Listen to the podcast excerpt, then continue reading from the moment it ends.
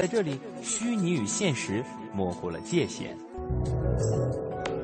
一种生活方式，一种生活态度，N 种生活内容。网络文化看点。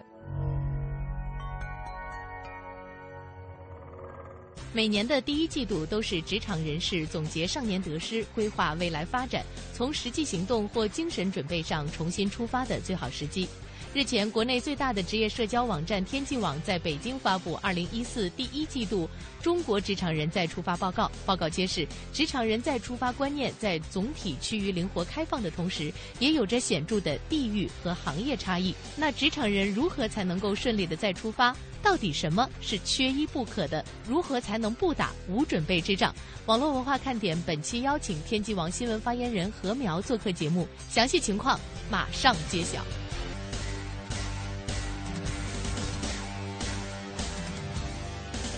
收音机前的各位听众朋友，欢迎大家收听今天的网络文化看点，来自于中央人民广播电台华夏之声。各位好，我是文燕。呃，知道我们节目的朋友都知道啊，在星期天的时候，我们还会邀请一位嘉宾来到节目当中，跟我们来聊一聊互联网的那些事儿。今天呀，我们又请到了我们的老朋友何苗。何苗是在二零一三年的时候出现过在节目里边。今天何苗来会给我们带来什么新鲜的内容呢？欢迎何苗。嗯，文燕好，各位华夏之声的听众朋友们，大家好。好，何苗呢是这个国内最大的职业社交网站天际网的新闻发言人啊。天际网呢是做这个职业类社交网站的。所以你们一直会很关注职场的这个动态，大家的这种心态变化，对不对？是的，因为天际网现在已经有差不多就是这个两千万的这个用户了。这些用户呢，他可能身上都具有非常鲜明的这个呃中国的这个职场的这个主流人士的这个特征，比如说他们的那个呃工作履历一般在三到五。年以上，他们是开始进入到这个公司的这种中层或者说是初级的管理层的这样一个群体。他们无论在这个工作上还是生活上，都具有这种强烈的想要向上发展的这样的一个一个心态。但他们呢，也有自己就是说非常多的这种工作或者生活方面的一些困惑。这就是我们用户群体的这样一个特征。那么现在都在说这个互联网的大数据，有人可以用这个大数据，呃，出一些很有趣的这种调查调查报告，有人可以。用这个大数据做一些研究，那么我们也不例外。我们就想着说，哎，怎么样来观察这两千万用户他们的这种呃兴趣偏好或者是行为的特征，然后把它总结概括出来。那么这个就是能够反映这个中国职场人职业形象的一个比较这个科学和专业的这个蓝本。嗯，刚才何苗提到了大数据，这个呢也是我非常认同的一个说法，就是特别现在有一些网站积累了大量的用户之后啊，在获取大数据这一个方面就会有得天独厚的一个。优势是的，因为这些数据都是真实的，然后鲜活的，然后就是有代表性的。嗯，关键呢，这个获取起来其实比过去那个要更容易一点。是的，我们说就是，哎，传统媒体的朋友可能都见过，就是之前那个报纸和街头采访啊，会有这种调查问卷，然后在街上也会有这个调研机构的，请你来做问卷等等。这些办法呢，就是我们说传统的一些调查取样的办法吧，可能会比较辛苦。但是现在就有了这种网络大数据以后，可能我们做起来简。简单不说吧，然后也可以获得一个非常海量的一个代表性非常大的那么样的数据。嗯，所以呢，我们今天的节目啊，就是天际网基于海量的这个大数据之后，提供给我们的职场人士的一些行踪。职场人士第一季度去哪儿？我想呢，可能也对于我们听节目的朋友们会有一些启发，特别适合这两千万人性格特征还有职场特征会比较符合的那一批听众啊，会更加有感觉。是的，大家可以一会儿根据我们发布的这个数据来看看，就是哪一些刚好和你的这个实际情况是吻合的，然后哪一些又是相差比较大的。呃，今天何苗给我们带来的是一季度，二零一四年一季度的职场。场人的一些变化，先给我们大致的介绍一下，会有一些什么样的特征？就是一季度应该是。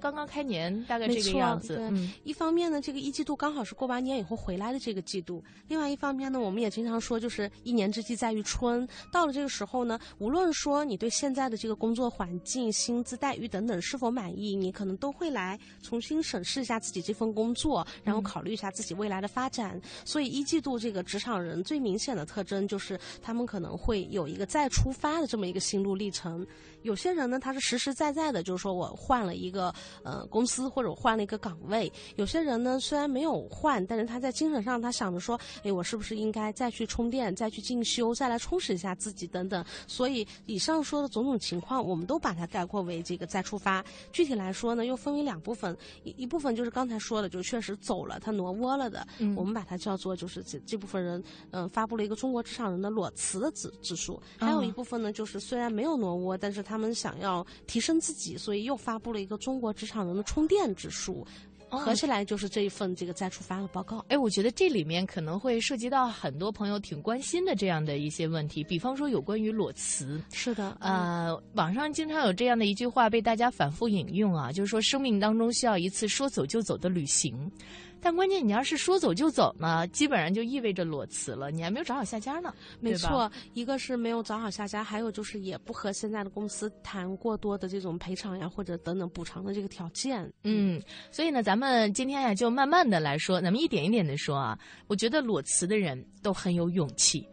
呃，没错，呃，说辞职就辞职了，这里边是不是会有一些，比方说冲动啊，或者是什么样这样的一些原因呢？肯定有，所以那个，因为我们说起裸辞，很多人的那个第一反应就是觉得是比较冲动，所以呢，也就把这个比较冲动这个和这个八零九零后这个群体就是联系起来，因为在那个大家的这个固有的印象当中吧，就是八零九零后这些员工因为年轻，他这个。自我意识比较强，抗压能力也比较弱，所以呢，好像是就是他们说走就走，也没有什么负担，好像是一个顺理成章的事情。嗯，那通过你们的这个数据的调查，不是吗？嗯，还真不是那样子的。就是这个调查，就是发现呢，有这个将近五成，也就是百分之四十六的这个裸辞的员工，居然是七零后，而且是在企业已经担任这个中层以上管理岗位的这样一部分人。哎，这个让大家。我觉得有点难以理解。比方说，我觉得七零后这个时候应该是上有老下有小，对不对？是的，家庭的负担也会比较的重，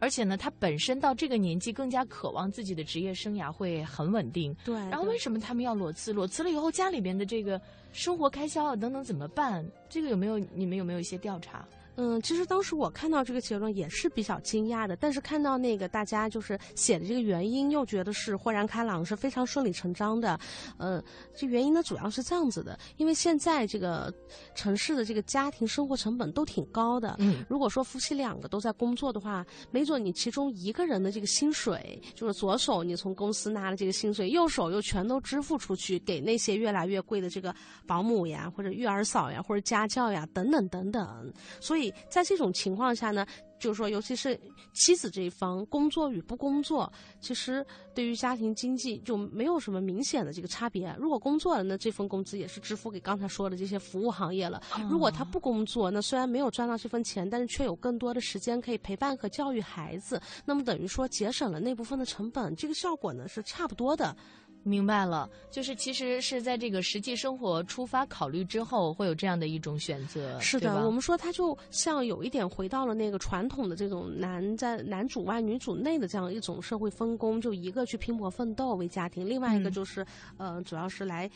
负责这个内务，所谓的内务，然后来享受一下这个天伦之乐。所以说，这个也是一个非常现实的问题。哎，你说到这一点的话，倒是让我真的突然开始想到我周围的一些朋友啊，呃，的确都是。是七零后，他们会有一些那个家里边的妻子选择，就是在家里边对全职太太照顾孩子呀，照顾一下家庭。然后先生是在外面全力打拼的。哎，我觉得这个可能也算是一种比较优化的一个选择了。是的，就是我们说这个社会进步，它并不是意味着就是呃女性跟男性就要完全一样的去拼杀，或者说在职场上才能找到自己的价值。有的时候就说，如果这种分工对你的家庭来说是合理的，然后是双方都乐于接受的，那这样子也没有什么不好的。嗯，关键还有一种想法，我不知道何苗你怎么想，就是会有一些女性很担心自己完全回归家庭以后，是不是跟社会有一些脱节？那这个会不会造成她们裸辞的时候会有那么一点点的心理担忧？是会有的，就是七零后，呃，虽然说有这个百分之四十六的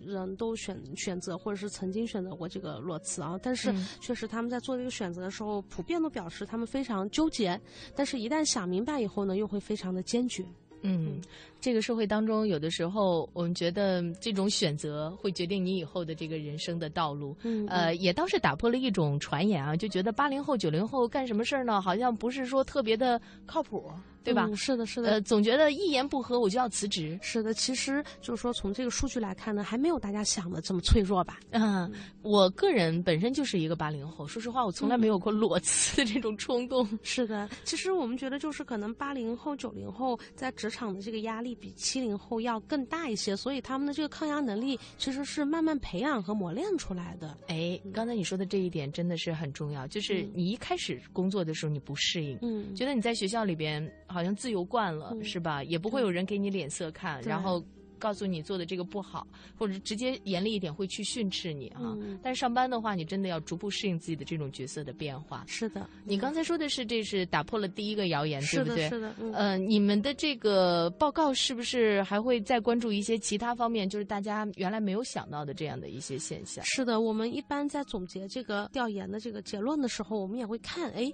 有哪一些这个结论是特别与人们那种司空见惯的那个观点不一样的。那么这些把这些结论拿出来呢，可能能够更加唤起整个社会对这个中国职场人生存现状的一个关心和关注吧。嗯，就比如说后边儿一个话题哈，就是我们说起这个裸辞，就经常会有人觉得说，那肯定最大的原因还是钱，钱没有给到位，嗯觉得这个钱和自己现在的这个能力啊或者岗位啊不能够匹配，因为这个原因就非常伤心，所以就选择裸辞了。这个好像大家都是这么认为的，难道不是吗？还真的也不是。嗯就是大家，比方说出来谋一份工，然后挣一份薪水，养活自己，养活家庭。如果要是那个钱给的，就像你说的不到位的话，那我这些目标都实现不了，我何必还要在这里待着呢？呃，其实是这样子的，就大家固然是认为钱是裸辞的原因之一，但是那个重要性呢，可能没有我们平时想象的要那么高，因为我们也调查了这个嗯七零后和八零后这两个人群，他们裸辞原因前五位的这个排行榜。哦，都是什么？嗯比如七零后呢，前五位依次是啊，第一就是我们刚才说的收入虽然增长，但是净收入减少了。第二呢，就是上班所付出的这个时间成本和健康成本太高了。嗯嗯第三呢，就是说，哎，我看这个排在第三的这个员工，他可能是在这个比较传统的这个企业啊，他说这个企业在这个互联网的这个挑战面前啊，就是呃无所适从，嗯行动迟缓，所以觉得未来可能没有什么大的前途。哦，哎，我觉得这一点倒是真的跟这个时代有着密切的关系、啊。是的，我们说这个时代其实没有什么行业不受到这个互联网的这个冲击。已经渗入到我们生活和工作的各个方面了。但是我觉得这一批人应该是属于那种想的比较高、比较多的那种是的，因为我们看到这也是那个七零后的这个裸辞原因嘛。如果说嗯他不是在企业已经做到一定的层级或者什么的话，可能就还不会操心到这个方面吧。嗯呃，刚才说了三个，还有没有其他的？然后第四和第五呢，就分别是，哎，这第第四个说是企业实际的运作和这个企业文化相差很远。那么我们也知道，就是有些企业和企业主就特别爱宣称就是企业文化如何如何的，但是，嗯嗯，好像有一个很不幸的规律哈，就是越是在那个口头上宣称的比较厉害的这种，他越是实际当中其实做不到，然后这个公司的管理特别混乱，这样子的话，员工其实也是挺伤心的。嗯，我相信就是一个好的企业，要是留人的话，就是他这种好的运作环境、合理的运作流程，嗯然后很温馨的这种工作氛围，都是对员工来说讲非常必要的。是的，这个都是要落实到这个具体的这个事情当中，而不是说把这个企业文化当成这个呃口号来喊。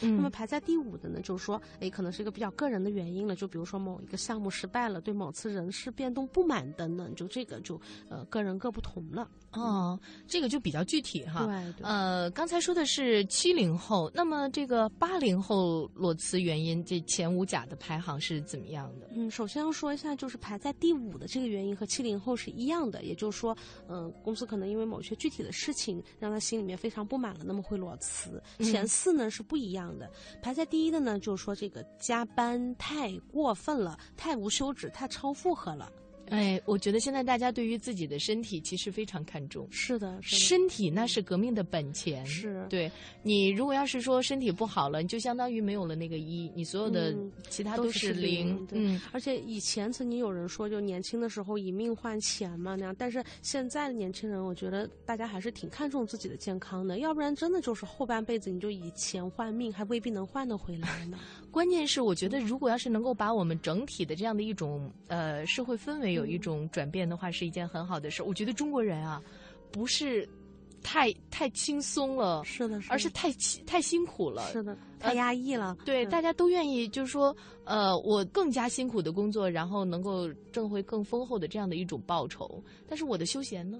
是不是我的精神方面的这种提高呢？人还是需要这个八小时之外，能够有比较这个轻松、健康、愉快的这样一个生活。嗯，第一点，我觉得这个是非常非常的这个值得考虑的哈。嗯，那么第二点呢，就是说是这个上司的工作对工作上要求太过苛求，情商嗯很低、这一点。所以说，有的时候那个上司经常会觉得，哎，八零九零后这个下属不靠谱，但其实下属对你也是有看法、有评价的上司还是要经常自省吧，觉得。哎，我嗯觉得这个词特别有意思，嗯情商低。情商低，对，因为那个具体了解起来，就是有些用户他告诉我们说，这个上司会给出某些根本不切实际的这种工作目标呀等等，然后呃也不考虑说完成它的这种可行性等等，这样子的话，员工真的很为难。对嗯，呃，说到这个，我想起来有一个例子，我有一个朋友，他也是在一家公司工作，他们公司每年的那个指标嗯，都要再增加百分之十五。是的，其实这可能受很多客观因素的制约，并不是嗯员工不努力，但可能就是有完成不了或者做不到的这种。比比方说你的那个市场份额嗯大致就是那么大，嗯，然后又不断的进入，可能就从蓝海变成红海了。对，就你那个时候，你还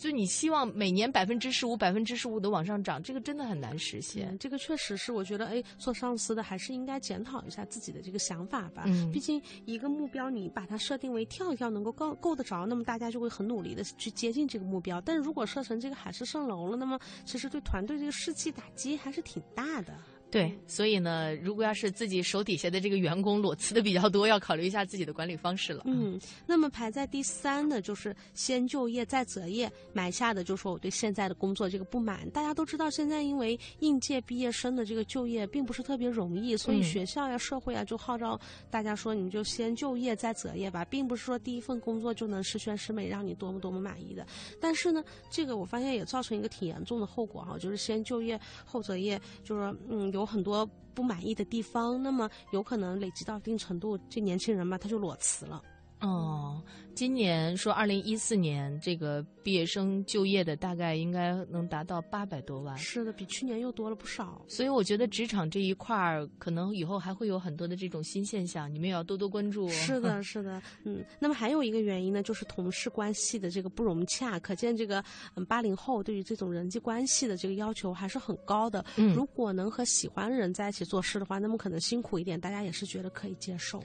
嗯，所以有的时候我们一直在说说同事的这种相遇，在一起工作，这也是一个缘分，我们都应该好好的珍惜的这样的一种缘分，就切切不要与与他人为难哈。嗯，是的，嗯，形成一个很良好的一个同事之间的互动，这个也有赖于自己心扉的一种敞开。是的，是的，就是有时候就是同事的人际关系好了，确实对工作的这个效率啊等等的，都是有很很好的一个正面的促进作用。嗯，我想起来一件事儿，前两年呀，有一部这个轻功戏叫《金枝欲孽》，嗯很多办公室白领女白领很喜欢看。嗯，他说看了以后呢，就是能够适用于办公室。我觉得办公室当中会有那么可怕的那种争斗吗？我觉得这个就有点像是我们中国人这个固有观念当中，就是把这种人的这个厚黑的一面呀，可能是太过夸张和强强调了。而且有的时候就是，如果大家都怀着一颗相对宽容的、相对阳光的这个心去看这些东西的话，你会觉得没有那么严重。但是如果说把这个宫廷戏里面就是嗯套用他的这些套路来看，你可能会觉得哎，就是把一切都丑化了，最后又嗯蒙蔽了自己原来一个正确的认知。是这样的，其实我们今天请何苗过来这个做这期节目呢，嗯一方面呢是天际网这边呃一季度的职场变动的一个数据的一个发布哈，嗯另外一个方面就是也特别想跟大家来探讨一下，就是我们如何来对待职场当中的种种事和种种人。就是我一直觉得在办公室里边，我们有一个原则，就是对事不对人，我所有的都是为了工作。对吧？我不是针对你个人，嗯你有了这种想法之后。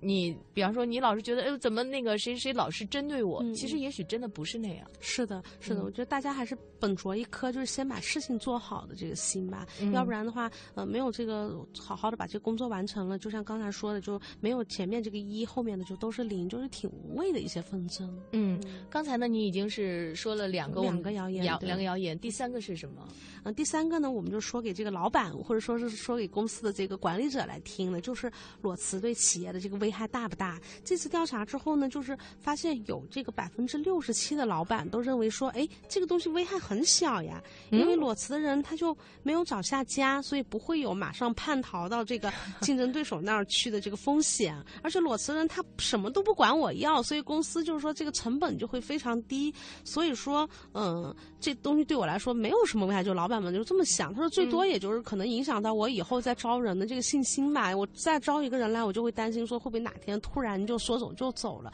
最多也就是这样吧。所以老板们的看法呢，比较的盲目乐观。哎，我一直有一点点不太明白，比方说，是不是按照这个一些规则，你要是提出辞职的话，也应该提前一个一个月这样？是，的，就是每个公司有不同的这个规定，但是一般来说，默认都是要提前一个月来，就作为一个通知期吧，一个合理的通知期。这样公司可以说，哎，你赶紧再去招人来接替你的工作，然后跟你完成一个平稳的这个接交接。嗯，然后这个裸辞就属于我今天说了，我第二天我就不来了。嗯，基本上这样子，他会走的比较的那个痛快吧。嗯，呃，你刚才说这个这样危害很大，嗯这个危害体现在哪里？是这样的，就是说，呃，如果一个企业接二连三都有人裸辞的话，那么真的是说明这个企业呢，它有一些，比如说，呃，效率低下呀、氛围焦虑呀等等这些负面的因素呢，已经在这个员工心里啊，就是落地生根了。嗯、然后这样的话呢，员工的工作动力就会非常差，安全感呢也会非常低。所以说呢，一旦有人裸辞，就会形成一个连锁效应，就是哎，一看别人那样，我自己也就走了这样子。嗯，虽然说企业和员工就是看起来是员工非常需要这份工作，但其实这个关系真的是相互的。如果说员工就是像那个连锁反应一样集体的出逃，那么你这个这个公司在人力方面是吧，他就非常疲于应付，整天手忙脚乱，招了又跑了，招了又跑，难道这不是说明这个公司本身有很大很大的问题嘛？嗯，非常的有道理啊！如果今天听我们节目的有一些管理者的话，嗯也希望大家呢能够引以为戒。其实有很多的时候，单个儿的现象也许并不能够说明问题，但是如果这些单个儿的现象串起串来的话，也许这问题就很大了。是的，其实企业的这个人力管理没有小事，就是任何一个这种小的警讯吧，都管理者都还是把它当成一个明确的警钟，比盲目乐观要更好一点。嗯，那天际网呢也是发布了中国职场人的这个裸辞指数，我们也嗯请那个何苗来给我们介绍一下。等于说，我们这次参与调研的用户有一百二十多万，在这当中呢，有将近六成，也就是说这个比例还是挺高的。他们说了，就说自己曾经有过这种裸辞的经历，或者是目前呢正在考虑我要不要裸辞。那么在这个当中呢，女性的比例是要比男性要高出十几个百分点，这也印证了我们刚才说的，就是如果在这个家庭无法兼顾的情况下，女性她更容易裸辞回家，对吧？然后呢，嗯、最集中的三个行业分别是 IT 业、金融业和制造业，也就是说这个工作相对忙碌、压力相对大的这样三个行业。嗯，呃，这个指数呢也是二零一四中国职场人白皮书的组成部分之一。嗯，是的，是的，嗯所以在紧接着这个裸辞指数之后的一个月呢，我们又做了一个这个中国职场人的这个充电指数，因为毕竟有这个嗯、这个将近六成的人他们是有过这样裸辞的经历或者在考虑，那么还有这个呃四成多的人他们是呃。没有这个挪窝的这个打算的，那这部分人的话，我们就想看看，哎，他们是不是有一些充电的这个想法？刚才呢，我们说完裸辞的，接下来呢，我们来说说充电的。看来同在职场当中，大家的这个选择也不太一样。呃，何苗也来给我们介绍一下，就是根据你们的这个数据啊，中国职场人的充电指数这个状况。嗯，好的。因为为什么会想到在裸辞之后就接着做一期充电呢？就是说，嗯、也有一个原因，就是我们有同事提醒了，就说每年的这个三月下旬、四四月初的这个时候，都是那个 MBA 联考这个划定分数线的这个时间。哦，嗯，所以你们这个发布，它这个时间点是非常有讲究的。我们会配合着这个职场人，他现实当中确实是面临这种选择的这种时间来做。你说，我们从学校毕业以后，就是呃，如果说你不去选择说，哎，再去上个 MBA 或者什么的，那可能都很难有这种哎，为了这个分数线忐忑不安，或者再去准备面试啊等等这样子的机会了。所以说，就是嗯，职场人这个充电这方面的需求或者是什么的，还是都是挺多的。过去我们可能都以为哈，就是嗯，大家最想充电的是什么方面呢？大概要不就是这个学历，要不就是语言能力，因为这些看起来它是一个属于这个硬杠杠这样的一个东西。很多企业在就职的时候，它是对这个学历有明确的要求的，而语言能力呢，相应在大多数的这个外企都是不可缺少的。那么，所以在传统的观念当中呢，充电那最当务之急的一定就是学历或者语言能力。嗯，但是我们这回的这个调研发现呢，哎，慢慢的这个事情呢也有变化了。呃，我们把那个用户也是分了这个两个人群，一个呢是二十二到二十四岁，也就是工作履历在三年以内的；另一个呢就是二十五到三十四岁，就是开始进入到企业的这个中层和初级管理层的。分别调研了一下，就是他们呃最想要充电的是哪三件事情？哎，这到底三件事儿是什么呢？我们先让大家休息一下，在这个半点广告之后，我们请何苗来给大家揭晓。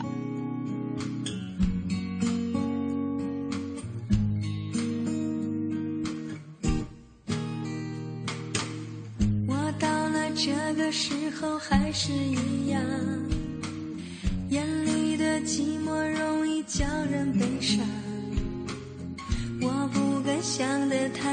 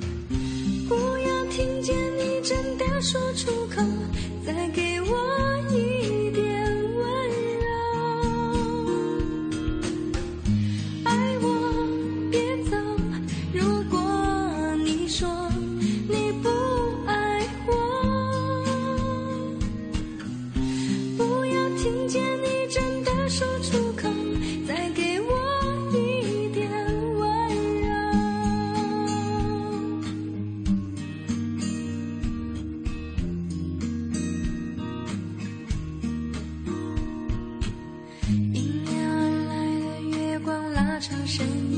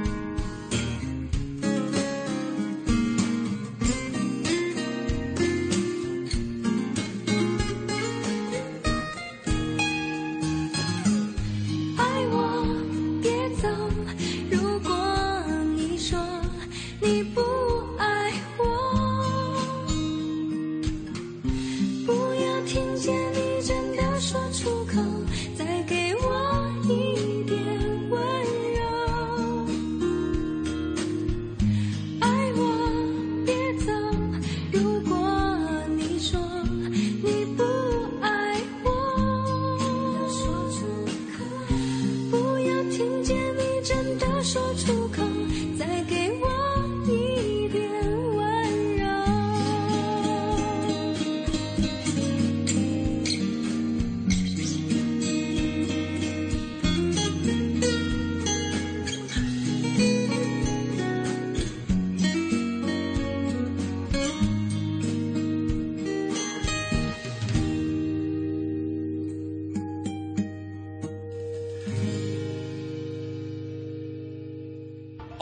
二零一四同城金融云服务领航者央财云城强势登陆，登录三 w 刀 CNFN 刀 TV 或下载安卓手机客户端即可注册财富共享。这里有权威专业的投资机构，这里有热门抢手的理财产品，这里应有尽有。入驻央财云城，共创财富未来。央财云城，指尖上的金矿。小时候，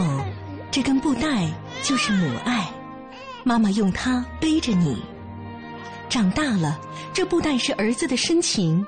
你用它背着妈妈。有一天，妈妈的记忆走远了，但是爱不会，它在儿女的臂膀上代代传承。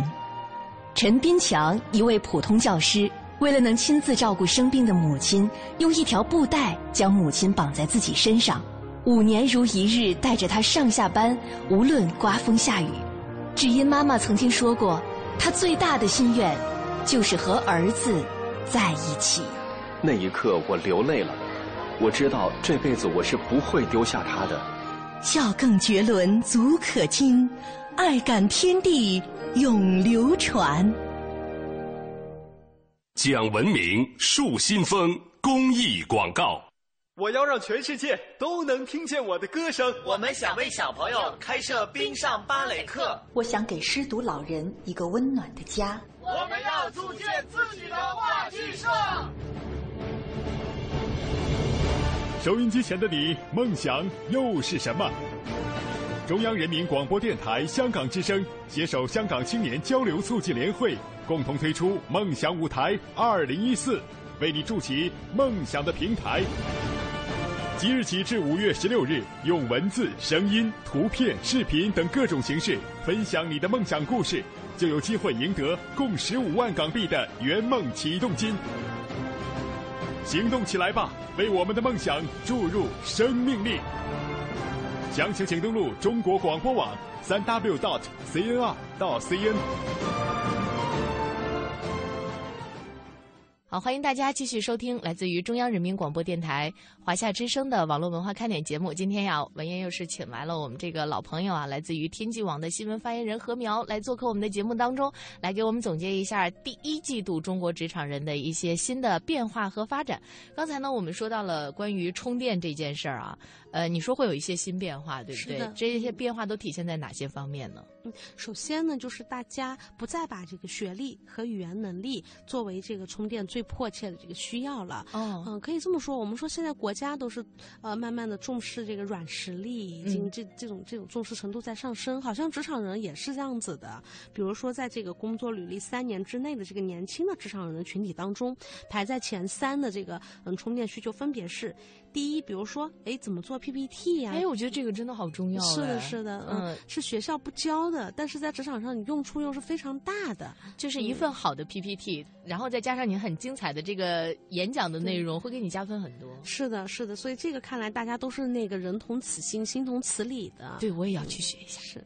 然后第二呢，就是个性化的这种职业生涯规划，就是嗯，可能每个人的情况不同，能不能根据你具体的这个，比如说嗯，专业、学业这个背景，还有对未来的一些期望，然后给做一个规划。所以这样，就是说现在在网上能看到的这种职业生涯规划的文章很多，但是真正就是量身定做的，大家觉得呢还是很少。嗯，特别是要根据自己的这个状况，有的时候那个文章它是面对很多的读者，是的，它没有针对性。嗯，那第三位的需求是什么呢？第三呢，就是比如说，哎，怎么打造一个合适的职业形象？怎么管理时间？甚至怎么样能够让我的这个办公桌更整洁？等等等等，就是哎，怎么样让你看起来更像一个有素养的这样一个职场人？就是这一类的这个需求，年轻的这个职场人看的也是很重的。办公室办公桌的整理收纳。都是要学习的吗？这个确实，因为人的本性好像确实都是喜欢把东西到处乱扔的。对，这样我哪拿哪个都很方便一眼就能看到。对，但是看起来的话，这个就可能就是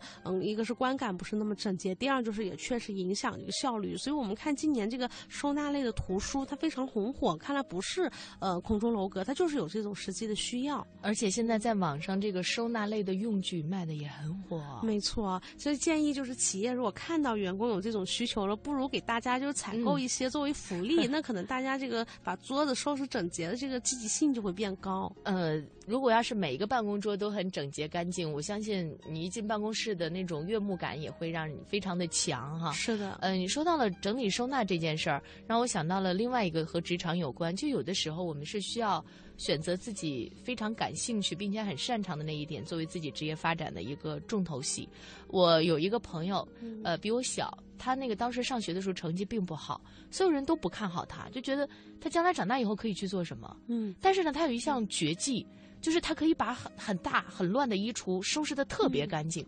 后来呢，他就开始帮助那个一些工作很忙、没有时间，但是收入很好的这样的一些人，帮助他们去整理衣柜。嗯，现在他每个月的收入可以达到两万块钱。是的，这在国外也是一项新兴的职业。我觉得在国内他可能就是更前途无限吧。所以他真的就是，哎，他就对这个感兴趣，而且有特长。你如果不让他做这个，让他做别的话，真的是挺浪费的。对，但是我的衣橱也好希望这样的一个人来打理，可是需要每天。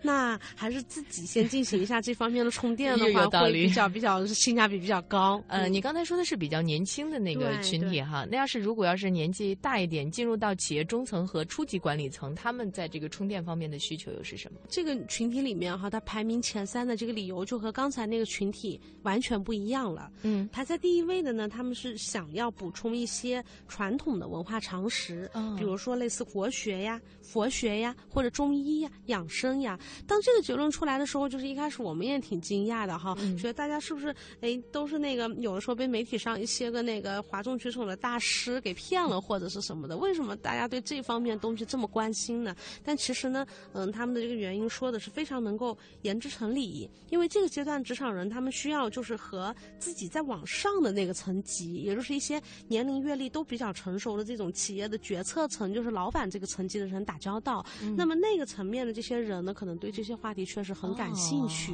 如果说，哎，你你跟他有这个年龄上的这个差距，然后又没有共同话题的话，那就是俩人之间缺乏催化剂，就不知道有的时候不知道该如何聊，不知道该如何切入到一个话题里面。嗯，明白了。我觉得一方面是自身的提高，另外一个方面呢，你也是向上面那个圈子的一个靠拢哈。是的，是的。呃，这是第一位的，第二位的是什么？第二位就是 MBA 和 EMBA 的这个学历的这个教育了。嗯，所以这条呢，就是说，嗯，就是我们刚才所说到的这个硬实力，就是学历方面的，所以他没有排到第一，但是他在这个年龄段能排在第二，说明就是大家还是比较重视的。嗯，那排在第三的呢？那就是一些呃关于怎么样提高自己生活品质的这样的一些个嗯课程，比方说就是哎怎么样来鉴赏这个鉴赏和挑选手表、奢侈品，或者是哎怎么样来品尝红酒，或怎么做艺术品投资等等等等。因为呢，嗯，这些人呢，嗯，他们在成长的这个过程当中，相对来说那个时代的物质也好、资讯也好，都不如现在这么发达，所以在他们就是呃在职场上小有成就以后呢，嗯，就非常希望说在这些方面能够多掌握一些。嗯，哎，我觉得今天带给我们的这样的一些呃，就是充电的这个内容啊，还真的是颠覆了我以往的这种认识，是吧？我真的没有想到。我们当时看了这些结论，就是也是有很多是在意料之外的。现在为什么这个硬实力不是在压倒一切的这样的一个地位上？因为我想，现在这个职场的这个主流人群，就不论是二十四五也好，还是三十出头也好，他们那个呃，普遍这个受教育程度都是挺高的了。嗯，好多人的这个。不要说本科，就是研究生的，甚至博士学历都不是特别稀罕的事情了。海归也是很多，嗯，然后呢，这部分人又是很基本上都是从小学开始就接触到外语，那么，呃，很多人都是，比如说这种四级、六级之类的，也对他们来说不是什么难的事情，甚至很多都已经过了专业八级。学历和外语能力，哎，并不是说，嗯，有多么大的这个短板，这个对他们来说呢，都不是像之前显得那么的要昂贵了。所以呢，他们开始关注一些就是相对更软的这样一些东西。呃，一方面是说这个教育的提高哈，对，呃，那然后你们有没有分析它更为深层次的这个原因呢？职场的主流人群，他们慢慢将要进入到一个上有老下有小的这么一个人生阶段。那么，嗯，他们也深刻的体会到，就是教育呀、医疗呀等等这些东西，在现在社会的成本都是挺高的。所以呢，如果说能够充电，掌握一些这方面的知识，那么有一些简单的问题在家里就能够解决，那么也是一件很好的事情。呃，原来我记得像我我们父母那一代哈，尤其是爸爸。一方面是家里的维修工，对对，然后你有个头疼脑热的，这个爸爸妈妈还能给你小小的治疗一下，是的，嗯。但是现在很很多年轻人似乎这方面已经不行，比方说家里什么东西坏了的话，一定会请人来修，但这方面真的花钱花的很多。是的，而且也那个浪费时间，所以大家如果有这个心，想要多学一些这些方面的，其实是一个非常好的事情，加强动手能力嘛，对吧？呃，另外呢，我觉得可能很多的时候大家想。我去上个 MBA，呃，我上一个更高端的啊，叫 EMBA，然后我去充电，我就可以获得更多的知识。关键的那里边还有那个人脉，对，比如说很多的是不是这个跟我同行的这种老板啊什么的也在这里边，我是不是可以获得这些内容？因为。近些年来，就是社会上对这个 MBA 或者 EMBA 一个共同的这个认识，就是就是说学知识可能都是次要的，去建嗯建立一个就是对自己今后发展有利的人脉圈子才是最最主要的。但是呢，这次调查里面我们也问了，就是说，呃，如果想要既学知识又得到人脉，是不是只能有上 MBA 甚至 EMBA 这这一条路呢？然后答案呢也是否定的。哎，还可以有什么其他的方法吗？有呀，那就是现在就是有很多依托新媒体产生的那种。新兴的这种圈子，哎，好比我们提起就是逻辑思维，或者是极客公园，啊，然后身边有很多人就是非常喜欢看这些新媒体节目，或者参与他们的线下活动的，然后通过这样又找到了自己非常感兴趣，就是兴趣点很切合的那些朋友，是的，是的，他们不但说就是收听收看这些新媒体的节目，而且呢，很多人都是喜欢发挥自己的这个专业的长处，他们呢也活跃到这些新的社群当中，他们参与一些活动，或者也组。组织一些活动，或者通过口碑介绍自己的朋友也一起来参加，所以这个主观能动性非常的强。嗯，关键是兴趣要是能够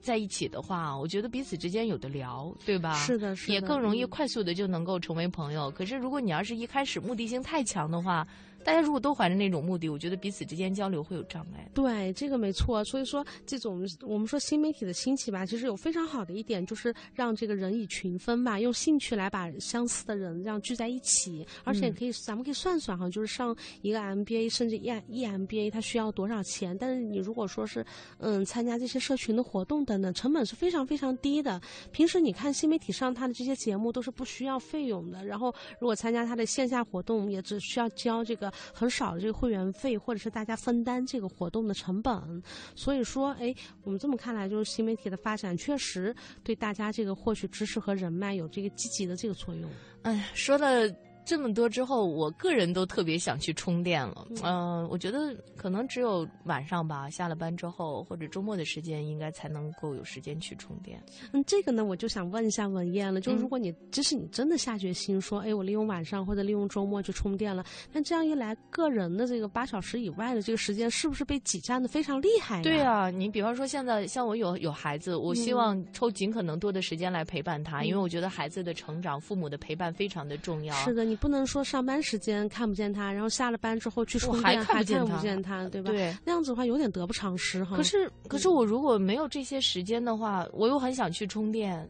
那难道我上班的时候充电吗？这也不可能。嗯，现在来说，其实有那种简便易行的办法。我们这个调查当中，就是说有这个百分之六十三的这个人呀，他们说哦，你用特别特别零敲碎打的时间也可以充电。啊，比方说，哎，现在大家都有智能手机了，有很多这种教你一个实用知识点或者技能的这种短视频，三分钟就可以看完。然后呢，还有很多的手机 APP，比如说你只要打开，花几分钟就能够背一些单词等等，就把这些。时间运用起来，日积月累的话，也是很有收获的。哎，今天我觉得禾苗带给我们的这个数据啊，嗯，真的是给大家提了个醒哎，呃，就是你的这个学习可以无处不在，对吧？原来我们总觉得，你比方说我要想报一，我去去出面报，一定要报一个什么班儿啊，然后呢，用那个比较整块的时间去学习。嗯。但如果我们要是能够把零碎的时间集合起来的话，会是很很大的一个这个时间财富了。是的，我就觉得就是说，现在时代不同了吧，在现在这个时代，可能说，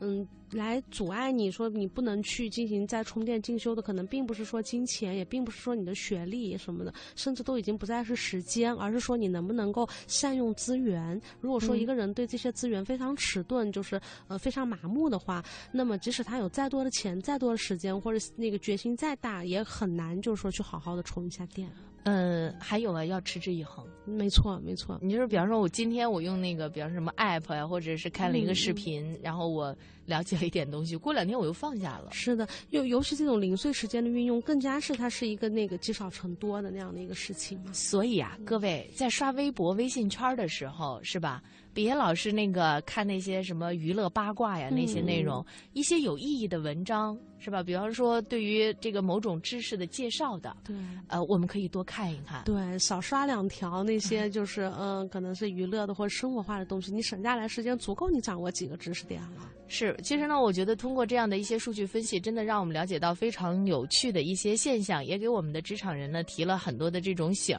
让大家呢知道如何遇到更好的自己。呃，我一直很想问一下，就是比方说，在这个职场的人事方面啊，呃，像北上广不同的城市，它会有一些地域上的这种差异吗？嗯，非常明显。这个，呃，虽然我们说了，现在就是已经是这个新时代了，可能呃人的观念都在发生变化，但是具体到说，呃，你敢不敢再出发，能不能再出发，这个在这个一线城市和一线以外的城市，大家这个想法是非常不一样的。嗯，比方说，在这个呃北上广深这。四个公认的一线城市吧，可能有这个，呃，高达八成的这个人，他们都经历过裸辞，或者说会考虑裸辞，这么高的比例，非常非常高。而那个充电那方面吧，也有这个超过五成的人，他们现在是正在那儿在在业余时间充电，或者是打算利用业余时间充电的。可是这个同样的数字，在一线以外的城市呢，就非常非常低，两个都低于百分之十，这是多么大的一个反差呀！就是真的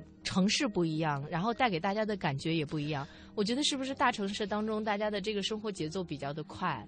呃，然后呢，工作压力也会比较的大。然后就会更倾向于去充电，让自己获得更好的这种成长，哈。是这样子的，因为大城市里头，可能大家会觉得我，呃，时不时的换一换工作呀，就是说稳定不是那么重要。如果说我，哎，有的人他挺折腾，但是每换一次都能够让自己获得更好的一个提升，他们认为这个很重要。但是在一些中小城市，呃，职场人对这个稳定的渴望还是压倒一切的，觉得说，哎，钱少一点没关系，但是我还是要稳定呀，所以他们对裸辞这个心心。就肯定是非常低。嗯，另外呢，就是在中小城市呢，还有一个一个特色，就是说，呃，关系、人情这些东西对于你去就业吧是挺重要的。所以，呃，在这个情况下，大家都觉得我充不充电，可能对我这个就业和择业都起不到这个决定性的作用。没错，是这样。就是我不知道那个何苗，你每回回家之后会不会有很强烈的这种感觉？就是我每次回到我的这个家乡，就是保定市啊。最近在网上的这个消息也比较多。呃，其实原来是一个。小地方，然后呢，大家的生活也都会比较的安逸，比较的平静。就那个时候，如果他们要是说，哎，你看谁谁谁又换工作了，他们会觉得是一件很大的事情。是的，是的，嗯，而且会持这种呃负面评价的人会比较多吧，尤其在这个中老年人里边，他们对这种行为就是看着会觉得很奇怪，然后会说，你看那个这个老是换来换去的，这这以后怎么样啊？我都都会很担心。但是你可能对于。在这个北上广深生活的这些人来说，觉得这这简直太太家常便饭了，对，根本不值得一提。而且，比方说，在对于工作的选择当中，呃，相对来说，二三线城市的人们倾向于去选择像这个机关事业单位这样的哈，而在这个呃北上广深的这些一线城市当中。大家可能觉得更适合自己的、更职业发展前景的，会去选择那个会比较多吧。比如现在很多人愿意选择互联网公司和新媒体嘛。是的，是的，他们会觉得这个更容易实现自己的价值。嗯，就像我们这也没有说停止过对他讨论的，就是关于是不是要逃离北上广深的这个话题，还是说是逃离之后又逃回的这个话题哈。其实真的，如果说你想要这个更多的这个选择和机遇，那你肯定必然要承担更大的压力和风险。如果真的是不想背负那些压力和风险的，那么你的这个选择面肯定也会比较窄。这个没有什么绝对的对错之分，只是看每个每个人他自己是怎么想的吧。舍得，舍得，有舍有得。呃，刚才我们说的是这个地域差异哈，那在行业方面呢？行业方面会有一些这个不一样吗？嗯，当然是非常大的，因为即使不不不做这个调研哈，我们也知道，就是说有些行业大家普遍认为是压力大、加班时间长的，比方说这个程序员，有人经常说程序员这个行业就比较容易说是这个钱多话少、死得快，就是这个压力实在是太大，容易过劳了。还有比如说广告公司，你作为乙方，经常面对甲方这个无休止的推倒重来、修改的这个过程，就是很崩溃。还有像这个做会计或者审计的，在这个呃旺季的时候，大大家也是，就是说通宵呀，然后连续几个月出差呀，这都是家常便饭。嗯，那么在这些公认就是说压力山大的这个行业里面呢，我们的调研结果就是说，呃，广告公司和程序员他们希望能够呃，就是重新选择的这个这个比率是很高的，但销售却出乎意料的低，要低好多好多。那至于原因呢，就是因为。销售呢，普遍认为啊，这个岗位呢，它非常锻炼人，嗯，就是呃，帮助人这个积攒经验、阅历、技巧等等等等，这都还是不错的。然后呢，呃，有很多的企业高管呢，也确实都是销售出身，所以呢，销售们他们会觉得啊，就是我现在是辛苦一点，但是我可以忍受，因为呢，我通过这个个人努力和上进呢，我一定可以就是说有所突破，是这么想的。我觉得这是真的很有理想的这个销售人员，是的，是的。呃，我个人一直觉得做销售的人非常的了不起。非常不容易。你想，他们能够把他们的东西能卖给你啊？是的，是吧？就是说，他需要一个人，就是各方面这个综合能力非常强吧。有点像我们俗话说的，就是